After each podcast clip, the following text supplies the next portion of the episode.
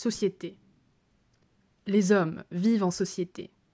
Or, lorsqu'il s'agit de le définir, cet espace familier, dans lequel s'inscrivent toutes leurs pratiques individuelles ou collectives et toutes leurs représentations, révèle une opacité inattendue. L'analyse sociologique construit des niveaux de réalité sociale, des systèmes de relations, ordre du politique, de l'économique, du religieux ou plus généralement du culturel. Se voulant plus proche des faits, elle étudie, d'autre part, les groupes et les groupements, êtres collectifs qui ont les apparences, la cohésion et les contraintes des sous-sociétés dans la société, et qui posent, à leur échelle, le mystère du serment qui les constitue et les unifie. Mais, réseaux de relations, niveaux structurés, groupes, tous ces objets sociologiques s'inscrivent dans une totalité particulière, la société globale, unité concrète que les sujets découvrent dans l'intensité même des relations, qui les unissent et les opposent à ceux qu'elles ne rassemblent pas, ordre ultime du sens, qui donne à chacun l'identité de son appartenance à l'un. Doit-on chercher du côté du sujet la raison et le moyen de cette unité? Il apparaît bien que, dans leur multiplicité, les conduites, les pratiques sociales, les appartenances à divers groupements, familles, classes, ethnies, sont en quelque sorte nouées dans et par l'agent social qui traverse les différentes couches et régions du social, sans pouvoir être assignées exclusivement à l'une d'elles. On ne saurait cependant réduire la société à n'être que le lieu où s'entrecroisent les volontés et les pratiques de sujets définis en dehors d'elle. La société comme totalité. Le mystère que représente l'unité du social a été exposé par Cornelius Castoriadis dans L'institution imaginaire de la société. Qu'est-ce qui fait, se demande-t-il, que la société tient ensemble, que les règles, juridiques ou morales, qui ordonnent le comportement des adultes sont cohérentes avec les motivations de ceux-ci, qu'elles sont non seulement compatibles, mais profondément et mystérieusement apparentées au mode de travail et de production, que tout cela à son tour correspond à la structure familiale, au mode d'allaitement, de sevrage, d'éducation des enfants, qu'il y a une structure finalement définie de la personnalité humaine dans cette culture, que cette culture comporte ses névroses et pas d'autres, et que tout cela se coordonne avec une vision du monde, une religion, telle façon de manger et de danser Sans doute, le sociologue qui étudie la société globale voit-il en elle le phénomène social, à la fois le plus vaste et le plus doté de réalité, un tout organique, original à l'existence duquel concourt l'ensemble des institutions, des croyances, des comportements, qui constituent la chaîne et la trame de la vie collective. Mais peut-on ainsi penser la société comme un tout organique, c'est-à-dire comme une totalité réelle? Existe-t-il autrement que, par l'arbitraire d'un acte épistémologique, une seule société globale dont on pourrait définir avec précision les frontières à la fois spatiales, historiques, culturelles et symboliques? La notion de tout organique a un sens lorsqu'elle s'inscrit dans l'espace de la philosophie hegelienne, qui, en vérité, ne connaît qu'un seul tout, l'esprit, dont le devenir historique implique le parcours de différentes figures, de différents moments, qui sont autant de types de sociétés, monde grec, monde romain, etc., jusqu'à l'achèvement dans la société ultime où il se possède lui-même dans le savoir absolu. Mais ces types de sociétés ne sont des totalités que dans la mesure où ce sont toujours l'unité, et l'unicité de l'esprit qui se manifeste en eux. Aussi, quels que soient les niveaux envisagés, ceux de l'économie, de la religion, du politique, sont-ils tous en correspondance réciproque parfaite, chacun d'eux, dans son ordre propre, exprimant le même tout que les autres? Cependant, le sociologue qui reprendrait à son compte la notion de totalité hegelienne dans laquelle tous les niveaux de la réalité sociale sont intégrés dans un jeu de miroir, où il n'y a pas d'extérieur, sans reprendre la philosophie elle-même d'où il l'extrait, priverait son discours de fondement et lui retirerait tout crédit. Il ne peut donc avoir recours isolément au postulat d'une temporalité unique, qui mettrait à chaque niveau, chaque pratique, à la même heure historique.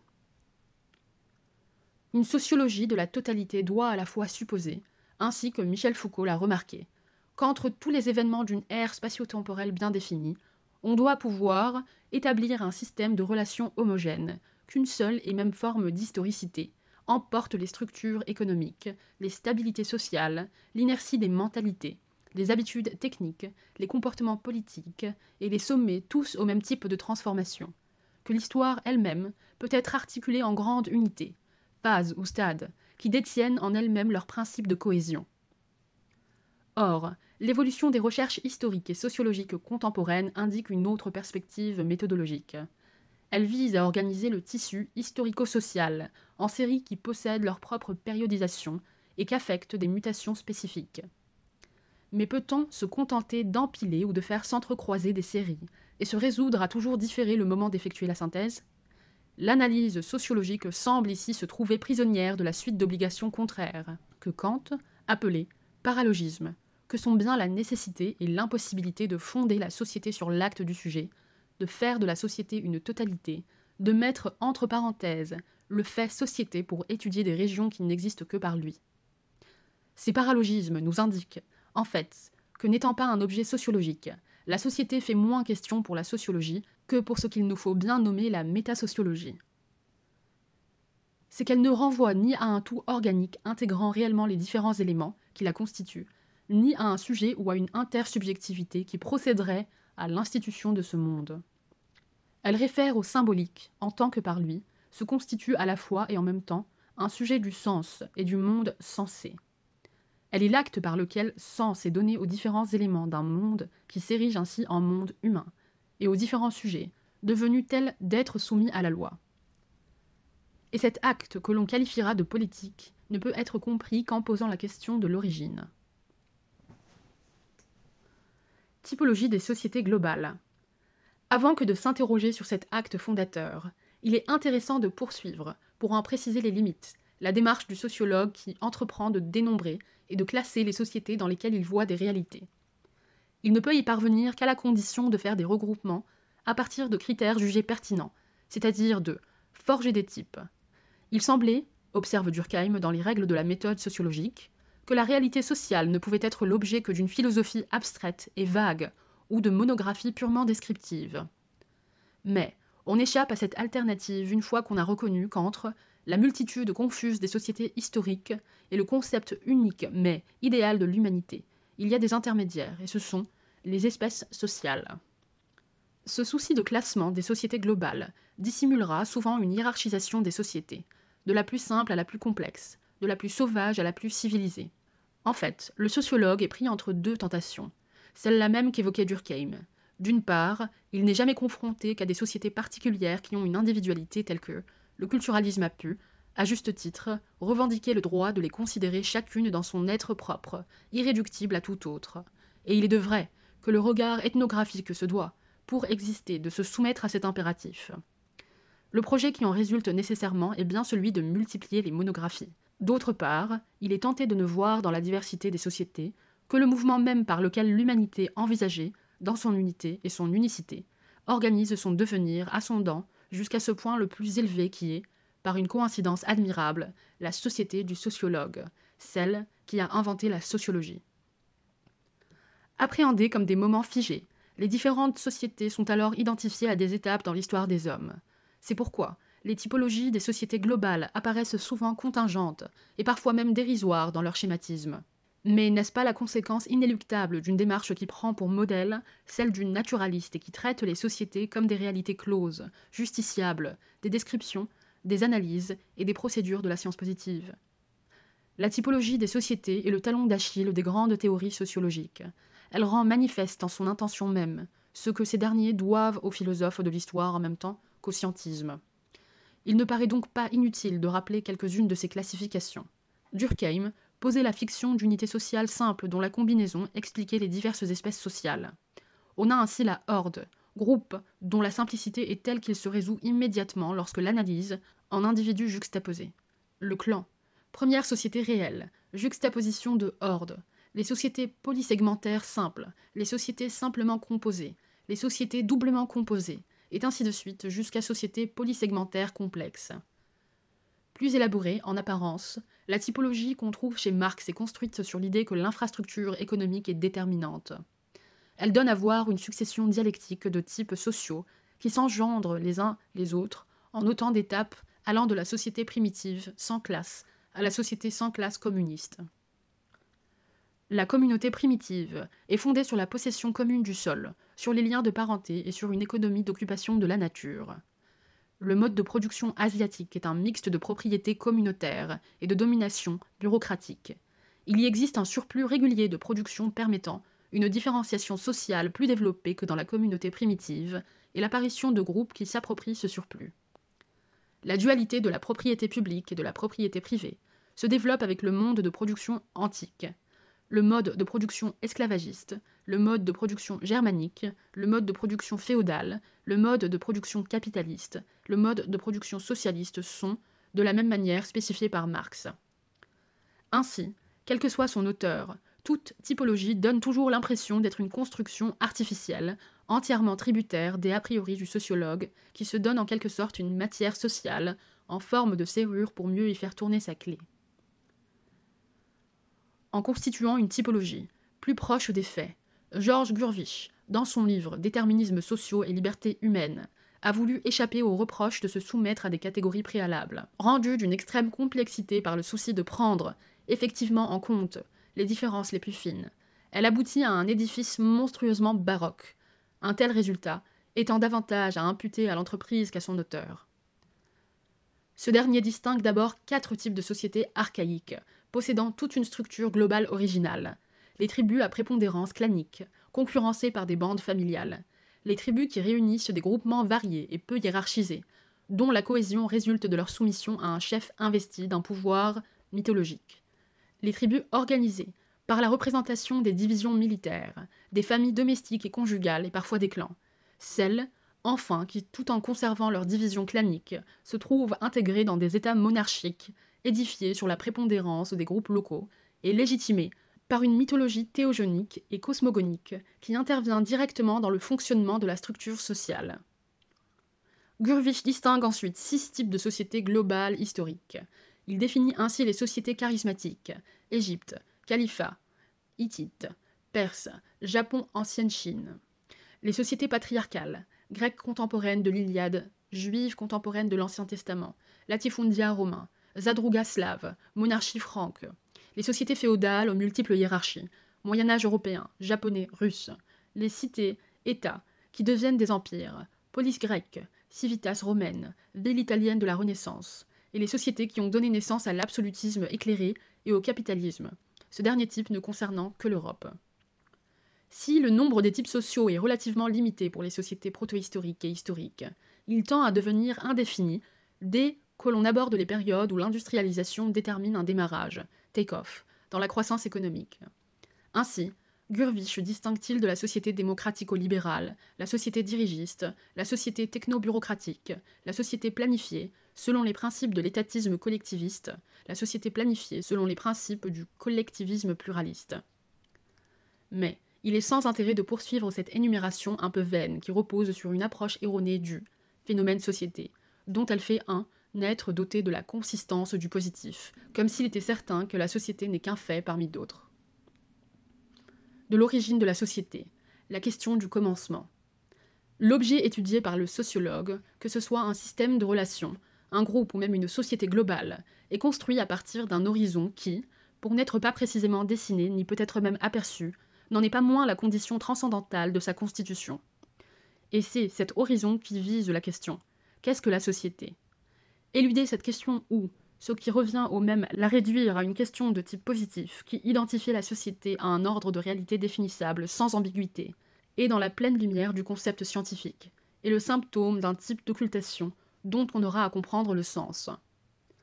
L'interrogation sur la société se situe dans un registre où le discours vacille, où le mythe doit prendre la relève de la scientificité qui a échoué à y répondre. C'est de là que prend acte la problématique des penseurs du droit naturel qui, au XVIIIe siècle, ont inventé la question du commencement, la question de l'origine, comme question sur l'essence du social, et auquel Freud d'une certaine façon fait écho. On a donné en partage à ces penseurs, depuis l'avènement de la sociologie et le développement de l'idéologie marxiste, une ignorance, où il serait resté, des lois positives qui régissent la société, ainsi qu'une surévaluation du sujet philosophique qui instituerait, dans un acte libre, la communauté.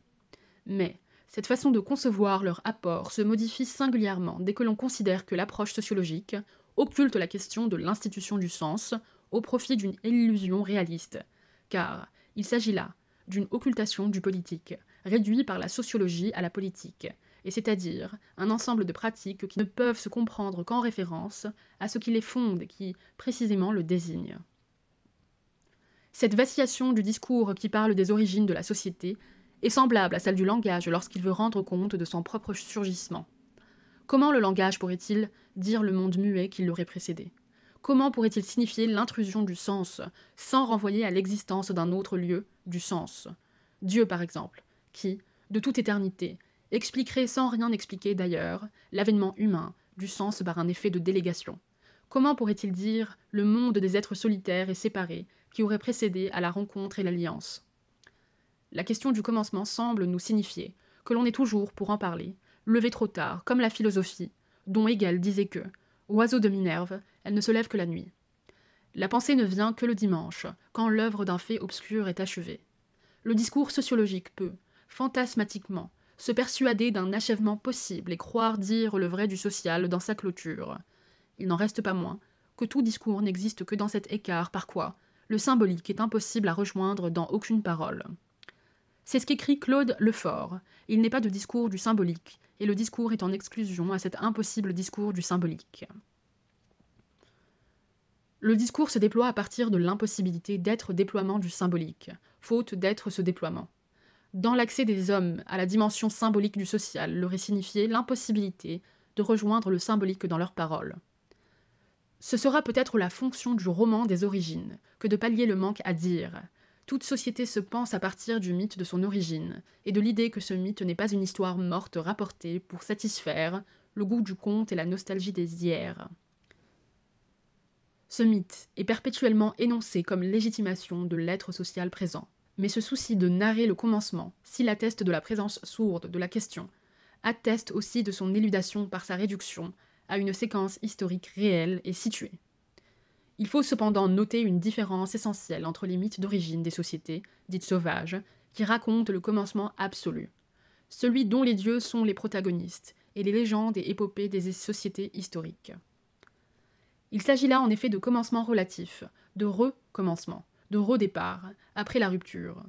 Ainsi, en est-il de l'histoire américaine des pères fondateurs ou celle, française, de l'an de la Révolution Il en va tout autrement avec le roman des origines auquel s'identifient les théories du contrat social et totem et tabou de Freud. Ce roman est un mythe que la raison se donne pour dire ce qui ne peut être dit, à partir du réel, comme trace rétroactive de son avènement.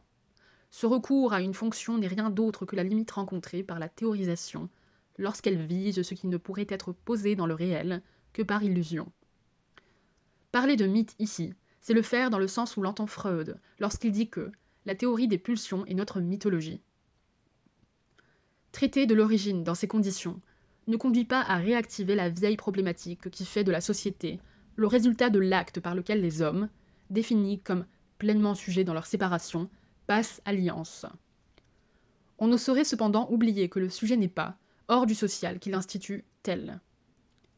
Car le je n'existe que par sa relation à autrui, et cette relation elle-même implique cet autre préalable qu'est le social, la loi, par quoi je et tu adviennent comme sujet en si assujettissant. Ce dont il s'agit se rapporte donc à une archéologie du sujet et du social. Il faut pourtant prendre acte de cette aporie. La société n'est pas le produit d'un contrat entre des sujets existant antérieurement à celui-ci, et cependant, la société implique ce contrat, jamais passé, toujours déjà là, par quoi elle advient. Ce qu'énonce la mise en scène du contrat, c'est que le corps social, c'est-à-dire le corps politique, naît d'un acte virtuel qui n'est pas événement historique. Le pacte de chacun avec tout, qui constitue le peuple comme peuple, acte fondateur que nulle dialectique économique, nulle logique des intérêts ou des besoins ne peut engendrer. Pour Rousseau, ce pacte est un pacte de réciprocité sans transcendance, car toute souveraineté érigée en transcendance, séparée du corps social, est détournement du pacte ou, plus précisément, son inachèvement. On peut penser qu'il y a là une illusion, celle de la possibilité d'une transparence du social, dans une réciprocité intégrale. Société des dieux, non des hommes. Freud nous montrera que le pacte implique un préalable, le meurtre du père, et que toute société est vouée à payer l'insolvable dette de ce meurtre où elle s'est engendrée. Elle est redevable à la nature de cet acte par lequel s'est engendré le symbolique, qui n'est pas la réciprocité entre les sujets, mais une réciprocité qui renvoie à un autre d'où elle tire sa possibilité. Ce meurtre du père, c'est l'affirmation d'une division originaire et de l'impossibilité d'une suture. Le retour à l'origine n'implique donc pas le recours à une chronologie. Comment serait-il pensable de se faire le contemporain de l'avènement? Aussi, lorsque Gigi Rousseau, dans son discours sur l'origine de l'inégalité, écrit Ce n'est pas une légère entreprise de démêler ce qu'il y a d'originaire et d'artificiel dans la nature actuelle, et de bien connaître un État qui n'existe plus, qui n'a peut-être point existé et qui, probablement, n'existera jamais, et dont il est pourtant nécessaire d'avoir des notions justes pour bien juger de notre état de présent. Il situe bien le sens de son entreprise, et l'on saisit parfaitement ce qu'il veut dire lorsqu'il ajoute commençant par écarter tous les faits car ils ne touchent point à la question. Ainsi, la recherche de l'origine, en l'occurrence de l'originaire, ne saurait-elle se situer sur l'axe horizontal du temps, mais sur un autre axe perpendiculaire au sol caché?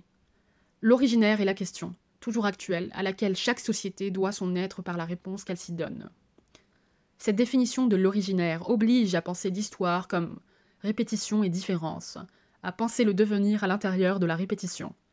Tout se passe comme si chaque société avait à inventer sur une trame inchangée une dramaturgie qui la spécifie comme société particulière. Une telle définition de l'originaire oblige cependant à penser le social à partir du politique, c'est-à-dire de l'acte par lequel s'organisent légitimité et pouvoir.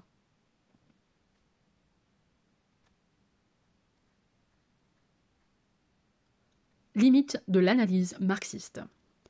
Les limites même de l'explication économiste marxiste rendent compte que la priorité théorique et ontologique que l'on doit accorder aux politiques en tant qu'institution du sens. Marx a vu dans le politique l'instrument dont se sert la classe dominante pour instituer une unité de la société à son profit. Phénomène dérivé, le politique ne reçoit ainsi son être que d'une architecture secrète, fondatrice du social, l'infrastructure économique. Une société se laisse d'abord reconnaître comme type d'organisation du faire, le mode de production, qui distribue les agents sociaux selon ses lignes de force. Ce système des représentations sociales n'est qu'un effet, effet d'optique, qui permet de nourrir le vécu imaginaire des agents sociaux et de leur donner les légitimisations symboliques dont ils ont besoin pour fonctionner. Or, ce besoin de satisfaction symbolique et de légitimation ne peut surgir que de ce qui précède l'économie et lui donne du sens, l'acte d'alliance, la loi, ce par quoi advient l'ordre de la culture, subversion de la nature. L'économie n'existe et n'agit que par son insertion dans la sphère du sens. C'est cette insertion qui rend pensable l'arrachement des hommes à l'immédiateté de leurs besoins et de leurs satisfactions. En fait, l'analyse marxiste des idéologies repose sur une série d'oppositions qui paraissent contestables. Certains domaines de la réalité sociale ont une autonomie donnée par le réel lui-même, D'autres ne trouvent leur propre cohérence que par référence à ce qui est constitué en dehors d'eux. Dans le tissu social, les relations matérielles sont ainsi séparées des relations symboliques. D'un côté, un monde brut, une praxis muette, qui serait le lieu producteur de l'histoire. De l'autre, les élaborations secondaires et tout un monde de langage. Cette préquation du donné social n'est pas une péréquation épistémologique, validant un type de recherche, c'est une péréquation ontologique. Le décalage ainsi indiqué entre un ordre autonome et les langages qui en dérivent implique l'existence d'un rapport de causalité toujours orienté dans le même sens, du réel au symbolique. C'est ainsi que, dans sa préface à l'édition anglaise de Socialisme utopique et Socialisme scientifique, Engel donne une rapide analyse tout à fait révélatrice de la façon dont il ordonne les domaines, des rapports qu'entretiennent la vision du monde calviniste et le capitalisme le dogme calviniste répondait aux besoins de la bourgeoisie la plus avancée de l'époque. Sa doctrine de la prédestination était l'expression religieuse du fait que, dans le monde commercial de la concurrence, le succès et l'insuccès ne dépendent pas de l'habilité de l'homme, mais de circonstances indépendantes de son contrôle. Ces circonstances ne dépendent ni de celui qui veut, ni de celui qui travaille. Elles sont à la merci de puissances économiques supérieures et inconnues. Comment ne pas voir le caractère contingent d'une telle analyse, qui est tout entière appuyée sur des inférences par simple ressemblance Rien n'interdit, en toute logique, d'inverser le rapport et de faire du calvinisme la production de sens qui assignerait à l'économie d'une nouvelle signification, voire l'érigerait en signifiant majeur. Mais la théorie marxiste de l'idéologie appelle une autre critique, L'idéologie est présentée comme la projection, la représentation fausse que les hommes se font d'eux-mêmes. Or, cette production de l'illusion a une source assignable, la division de la société avec elle-même, sa division en classes antagonistes qui empêche les agents sociaux de se regarder comme membres d'une communauté. L'idéologie est le substitut d'une communauté absente. Qu'en est-il cependant des sociétés primitives qui ne travaillent pas la lutte de classe, qui deviennent les notions de division et de communauté? Marx définit fondamentalement la société primitive par sa faiblesse économique. Elle est une société de subsistance. Une telle société, prisonnière de la rareté, accède à l'ordre symbolique en projetant dans le ciel son impuissance et sa dépendance face à ce qui la dépasse et la menace. La communauté n'est pas divisée avec elle-même, mais elle connaît une autre division, celle des besoins et de la pénurie, de la survie et de la mort. Une telle division renvoie elle aussi à l'économique, ce qui signifie que la division sociale n'est ni originaire, ni indépassable, mais conjoncturelle. On peut dès lors envisager comme virtualisée et réalisable une société où le mode de production serait celui de l'abondance et de la réciprocité sociale. Dans une telle société, l'illusion ferait place à la conscience vraie, les hommes séjourneraient dans la vérité de leur société et pourraient se rendre les contemporains de la totalité des significations sociales. À fonder la société sur un réel, et à ne voir dans les langages que les effets de ce réel, Marx est amené à ne définir la société que sous la forme d'une machine économique avec son complément symbolique. La division qui traverse la société n'est que la projection d'une division réelle au niveau de l'économie. Or, une division réelle implique la possibilité d'une suturation réelle. La société, totalement réconciliée avec elle-même, devient certes concevable, et l'on peut en annoncer le triomphe inéluctable.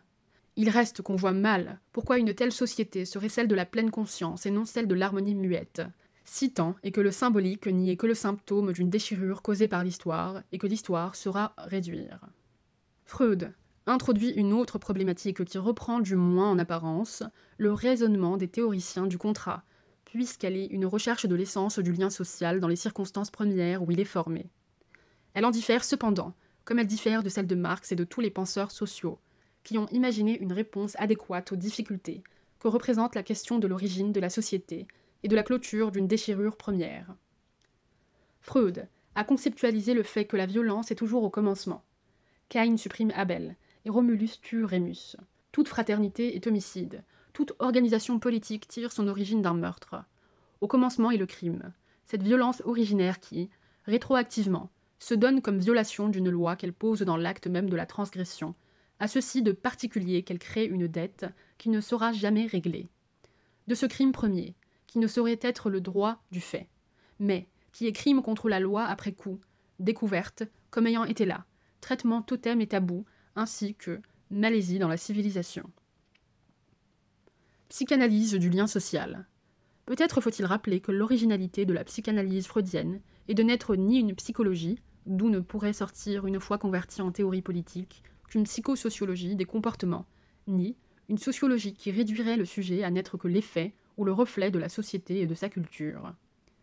Elle n'est pas une théorie de la psyché, dans la mesure où elle fait du sujet psychologique un résultat, le produit d'une histoire qui est celle de son insertion dans l'ordre de la loi et du langage, celle par laquelle une animalité, d'un type particulier, entre dans les défilés symboliques de ce champ de l'autre, où père et mère occupent des lieux assignés. Ainsi engendré par une histoire constituante, celle d'Oedipe, ce sujet entre alors dans une autre histoire, celle de sa vie d'individu, qui rejouera sans la répéter la séquence fondatrice. Une dialectique se noue entre une histoire originaire et une histoire devenir, qui est la forme dont la première voit simultanément sa dette, payée et occultée. Mais la psychanalyse n'est pas non plus une sociologie, car elle s'intéresse essentiellement à la préhistoire de la société qu'elle prend également comme une résultante. Penser la société de cette façon revient à considérer la multiplicité concrète des figures historiques comme des êtres dont l'histoire est à référer à une histoire originale, à une histoire fondatrice, liée à l'Oedipe, puisque il y a connivence entre la menace dont se nourrit l'ordre psychique et cette autre menace, non moins symbolique, qui fonde l'ordre d'un pouvoir social, étant entendu qu'il n'est pas de société sans pouvoir. Ainsi, faut-il distinguer le social comme figure historique et société globale particulière du social en historique, préhistorique, en tant qu'avènement de lui-même? C'est de ce social originaire que nous entretient Freud dans un discours que, Pierre Kaufmann résume ainsi La sociabilité totémique, figure inaugurale de la sociabilité humaine à la mort pour fondement. Car la marque d'identification, commune à ses participants, c'est du mort en tant que tel qu'elle est reçue. Aussi bien l'acte de mise à mort qui met fin à la domination du chef de la horde, est-il aussi celui qui inaugure ce rapport média à l'absent où s'institue la fonction culturelle de l'ancêtre totémique, la capacité de l'absent à exercer dans le clan une puissance classificatrice? Il ne paraît pas nécessaire de reprendre dans les détails l'histoire que Freud, dans Totem et Tabou, présente comme histoire du commencement. Notons que le passage de la horde primitive, pure nature, pure animalité, à l'univers social passe par le meurtre d'une mâle dominant, commis par les fils coalisés, exclus de la jouissance. Et ce meurtre érige rétroactivement le géniteur mort en père, désormais immortel, d'être devenu l'absent grâce auquel le symbolique advient. Comme écrit Lacan, le symbole se manifeste d'abord comme meurtre de la chose.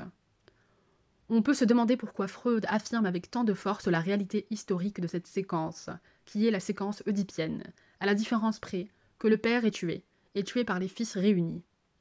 Peckhoffmann a bien rendu compte de la nécessité de cette affirmation. La mise à mort, écrit-il, est bien historique pour autant qu'elle est un acte collectif. Les frères ne dévorent en commun que ceux qu'ils ont tués en commun.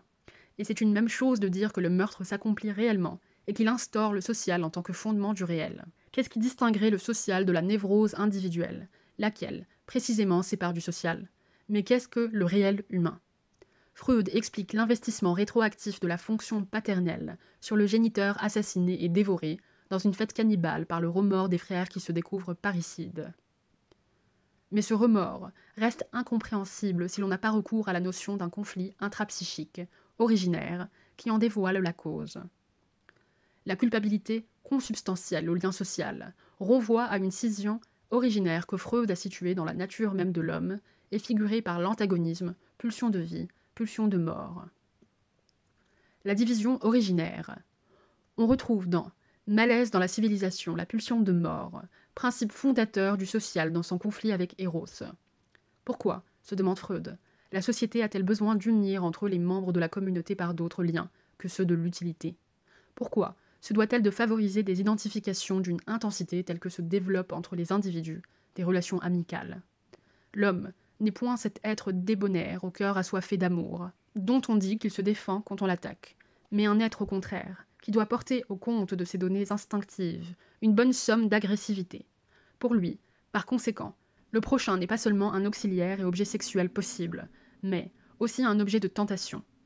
L'homme est en effet tenté de satisfaire son besoin d'agression aux dépens de son prochain, d'exploiter son travail sans dédommagement, de l'utiliser sexuellement sans son consentement, de s'approprier ses biens, de l'humilier, de lui infliger des souffrances, de le martyriser et de le tuer. Homo homini lupus, qui aurait le courage en face de tous les enseignements de la vie et de l'histoire, de s'inscrire en faux contre cet adage. La pulsion de mort dont il est question ici, sans être expressément nommée, n'est pas une notion construite pour les besoins d'une démonstration philosophique. Elle a été exigée par les difficultés rencontrées dans l'analyse de certaines névroses et introduite quelques années plus tôt dans Au-delà du principe de plaisir. Elle témoigne de ce que les spéculations freudiennes sont le prolongement nécessaire dans le domaine où régnait la philosophie politique, des acquis de la psychanalyse. Il est clair, à cet égard, que les tendances agressives constituent une donnée instinctive, aussi primaire que la donnée libidinale. Au commencement n'est pas l'unité, l'harmonie le principe où de tout sortira. Au commencement est le conflit, la scission, la faille de l'être, et c'est dans l'originaire que s'enracine ce clivage qui interdit à la société d'être jamais en coïncidence avec elle-même. Aussi bien l'annulation du conflit, c'est-à-dire la négation du caractère originaire de la pulsion de mort, et elle est une illusion dont les conséquences théoriques et pratiques mériteraient d'être analysées.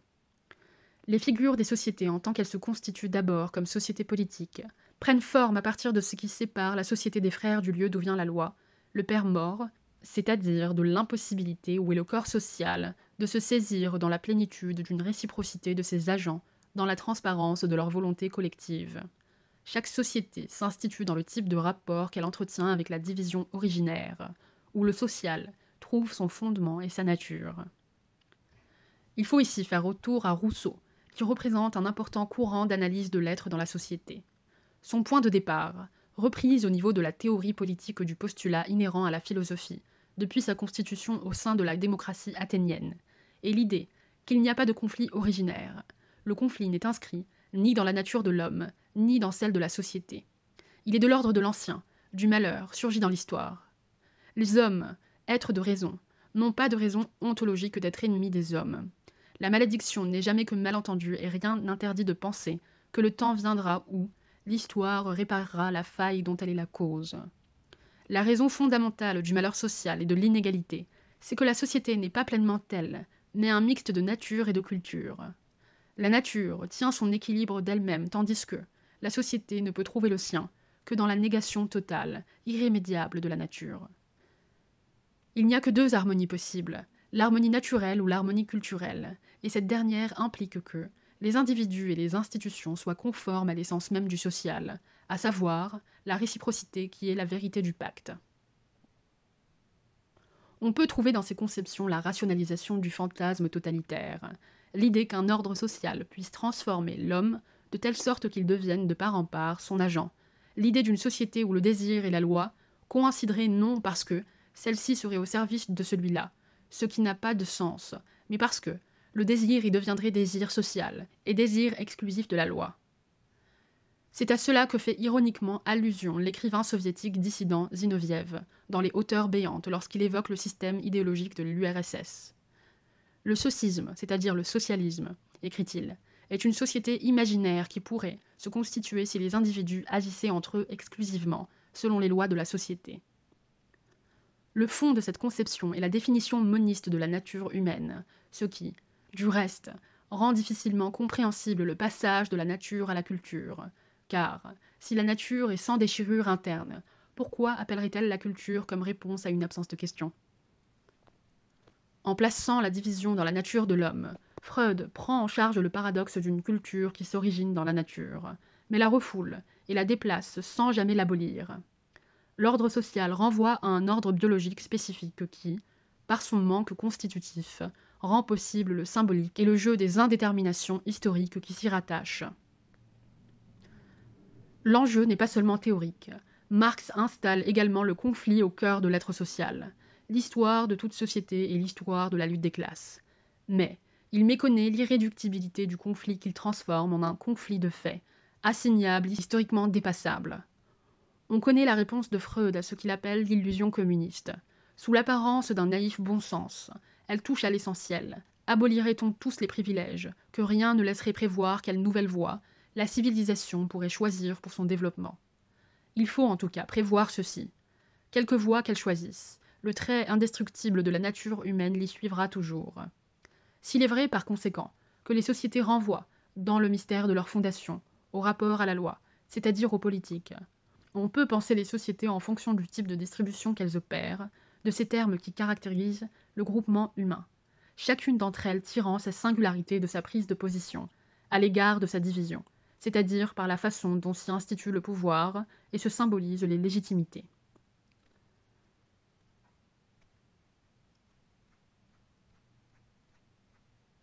Société primitive et société historique. La comparaison entre des sociétés historiques et ces sociétés radicalement autres qu'on appelle sauvages éclaire singulièrement le débat précédent. L'œuvre de Pierre Clastre, en dépit de la nostalgie du bon sauvage, qui s'y fait jour parfois, peut en être l'instrument. Elle pose en effet que le phénomène société est d'abord phénomène politique. Le pouvoir est universel, qu'il émane au social. C'est ainsi que Clastre, polémiquant avec certaines de ses collègues, écrit si on veut conserver les concepts marxistes d'infrastructure et de superstructure, alors faut-il peut-être accepter de reconnaître que l'infrastructure, c'est le politique, que la superstructure, c'est l'économique. Un seul bouleversement structurel abyssal peut transformer, en la détruisant comme telle, la société primitive, celui qui fait surgir en son sein ou de l'extérieur ce dont l'absence même définit cette société. L'autorité de la hiérarchie, la relation de pouvoir, l'assujettissement des hommes, l'État. Ainsi, le social est-il déterminé par l'économie des significations, qui organise le politique et qui résulte comme décision que personne n'aurait ni prise, ni formulée par rapport à l'originaire. Selon Clastre, qui s'est fondé sur les observations de différentes tribus indiennes d'Amérique, l'absence de l'État, dans les sociétés primitives, n'équivaut pas à une absence du politique, mais à une forme originale de sa présence, celle de l'effort constant que font ces sociétés sans État pour exorciser le pouvoir et mettre un frein à l'opposition qui existe entre les assujettis et ceux qui détiennent la force des armes et le pouvoir des mots-clés de la tribu. Cette lutte contre la menace d'un clivage intérieur au groupe, et qui l'opposerait à lui-même, apparaît à Clastre comme une dimension à ce point essentiel de ces sociétés primitives, que son échec n'est rien de moins que le signe de leur fin. Ce refus du clivage interne n'est cependant possible que parce qu'un autre clivage, une autre économie du symbolique s'impose, la séparation radicale de la société avec le principe de son ordre. L'ordre social est soustrait à l'emprise des hommes, et ceux-ci ne s'y conçoivent jamais comme les inventeurs de leur société. Si donc personne n'est soumis au pouvoir de l'un, c'est d'abord parce que tous sont soumis identiquement au grand autre, parce qu'aucun ne jouit d'une proximité particulière avec le foyer du sens fondateur du social. Aucun ne peut prétendre à un statut particulier, l'autorisant à exercer un pouvoir séparé, édicter des lois et régir des sujets. La société sauvage est une société où l'absence de coercition par quelques-uns se double d'un total assujettissement de la société au symbolique posé comme autre du social. D'où il résulte, comme l'écrit Péclastre, que la propriété essentielle de la société primitive, c'est d'exercer un pouvoir absolu et complet sur tout ce qui la compose, c'est d'interdire l'autonomie de l'un, quelconque des sous-ensembles qui la constituent, c'est de maintenir tous les mouvements internes conscients et inconscients qui nourrissent la vie sociale, dans les limites et dans la direction voulue par la société. À l'opposé de ce clivage radical entre l'ordre de la loi et l'ordre social qui caractérise la société sauvage, la société historique est celle où le social ne renvoie jamais qu'à lui-même, et ne s'explique qu'à partir de lui-même. D'un côté, une société suspendue à son dehors, et de l'autre, une société qui réincorpore l'autre dans l'espace social, et rapporte la division qui était celle de l'ordre profane, et de son autre sacré à l'opposition, entre les individus et entre les groupes. Cette désacralisation de ce qui est source et fondement du social, cette transformation du symbolique déchu en simple fonctionnalité, rendre compte de ce que le social devient à la fois le lieu de la transparence, où des volontés libres se rencontrent et passent contrat, et le lieu de déterminisme semblable à ceux des choses et, comme ceux, justiciables du savoir de la science, l'important étant que désormais le social soit posé comme totalement connaissable. La loi renvoie désormais aux hommes, mais ceux-ci sont définis hors du clivage intérieur d'où pourrait naître l'équivalent d'une transcendance à la production de leur société.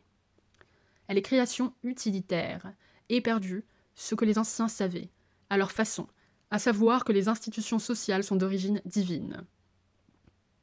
Lorsque Sophocle, dans Oedipe parlait de la prohibition de l'inceste et de ses lois, les plus hautes nées de l'éther céleste dont l'Olympe seul est le Père, qui n'ont pas été engendrées par la nature mortelle des hommes, et qu'aucun n'oublie jamais, n'endormira, car en elle gît un grand Dieu qui ne vieillit pas, il disait cette impossibilité de réduire le symbolique à la fonctionnalité. De même, les Hébreux voyaient dans la loi un don fait à Moïse par un Dieu caché et innommable. Faut-il pour autant affirmer la vérité du discours mythique ou religieux? Il y aurait quelque naïveté à le faire. Cependant, ces discours disent le paradoxe que l'on vient d'exposer. Le symbolique n'est pas de l'ordre d'une activité constituante, d'un sujet et, en même temps, il doit l'être. Il faut définir un sujet qui soit pris dans le dédoublement impensable du constituant et du constitué, comme le montre l'histoire des origines de Freud. Quant à la modernité, sa forme la plus pure nous est donnée par la grande Révolution française, celle-là, dont Hegel disait qu'elle était l'aurore d'un monde nouveau, et qui a été la première intervention dans l'histoire d'une société, se représentant à elle-même sa propre institution, sans se réclamer d'aucune autre légitimité que celle du peuple, donc d'elle-même. Il faut en prendre acte, la réduction du symbolique au monde profane est en même temps avènement du fait révolutionnaire, c'est-à-dire de cette capacité d'un appel de la société contre elle-même que double l'illusion de la bonne société, possible et donc à faire. La révolution est le seul événement qui nous place devant un probable commencement. Et la révolution est une idée moderne. L'Antiquité n'a certes pas ignoré la transformation sociale violente, mais celle-ci n'était pas pensée comme des commencements. Elle s'inscrivait dans la continuité de l'ordre du monde. Lorsque la philosophie théorisait le changement, il le faisait à partir d'un schème cyclique. La révolution n'avait de sens qu'au plan astral, en tant que parcours assigné aux étoiles, dont le déplacement n'est pas une histoire, mais l'image mobile de l'éternité. De même, la rébellion dans le monde médiéval, le défi à l'autorité établie ne peuvent-ils être pensés en termes de révolution? Il ne s'agit jamais de la mise en question d'un ordre fondé en nature et en Dieu, mais seulement d'une contestation de la personne et de la pratique d'un souverain inapte à occuper le lieu du prince. La révolution est cette idée neuve en Europe, qui résulte du bouleversement du champ des significations, et d'où s'induisent une nouvelle manière de rapporter le social à lui-même et une nouvelle manière de concevoir la politique comme entreprise profane d'aménagement par les hommes d'un espace qui ne révèle plus que d'eux. C'est dans le nouveau rapport à la loi qu'il faut chercher le principe d'unité de la société moderne et, accessoirement, la raison de ce que l'économique y apparaisse comme lieu privilégié de la compétition, susceptible d'être érigé en cause fondatrice du social. Mais la forme nouvelle que prend la politique est marquée du sceau de l'ambiguïté. Les sociétés, au nom un fondement véritable quand le symbolique, est de l'ordre de l'altérité. C'est le cas non seulement des sociétés sauvages, mais aussi des sociétés historiques autres que la société moderne, car le prince, le despote, ne tire sa légitimité ni de lui-même, ni de ses sujets, mais de la tradition des ancêtres, des morts. La loi ne renvoie pas au pacte des égaux, mais au père mort. Lorsque le social et le politique deviennent profanes, ils suscitent l'idée qu'ils sont à aménager de façon utilitaire. Mais que devienne la sacralité de la loi? Que devient la communauté? C'est l'inquiétude qu'anime John Adams lorsqu'il prophétise. Est-il possible que le gouvernement des nations tombe aux mains d'hommes qui enseignent le plus triste des credos, disant que les hommes ne sont que des lucioles, et que ce tout n'a pas de père? Est-ce la bonne façon de faire de l'homme en tant qu'objet de respect? Ou bien s'agit-il de faire de l'assassinat même une chose aussi peu importante que la chasse aux pluviers et de l'extermination de la nation des Roya, quelque chose aussi innocente que d'avaler les mythes qui se trouvent sur un fromage Freud nous a rappelé que c'est une illusion de croire que nous ne pouvons être souverains de nous-mêmes. En effet, la division originaire implique que le symbolique n'a aucune transcendance et qu'il n'est pas pensable en termes de réalité, c'est-à-dire d'instrumentalité. Il reste que, en expliquant ainsi le lien social, nous laissons poser une question, celle de l'articulation entre la société, considérée comme ordre symbolique qui s'origine d'une décision, et la société considérée comme ordre de déterminisme. Or, il faut pouvoir à la fois rendre compte du social comme donation de sens et comme machine. Alors voit-on se nouer le social comme pacte et ordre des choses? La difficulté d'une telle opération est illustrée par le marxisme, qui est voué à unir l'exigence scientiste de la société définie comme mode de production au devenir nécessaire et l'exigence morale de l'engagement révolutionnaire. Article écrit par André Hakoun, professeur émérite, Université de Paris 5 Sorbonne.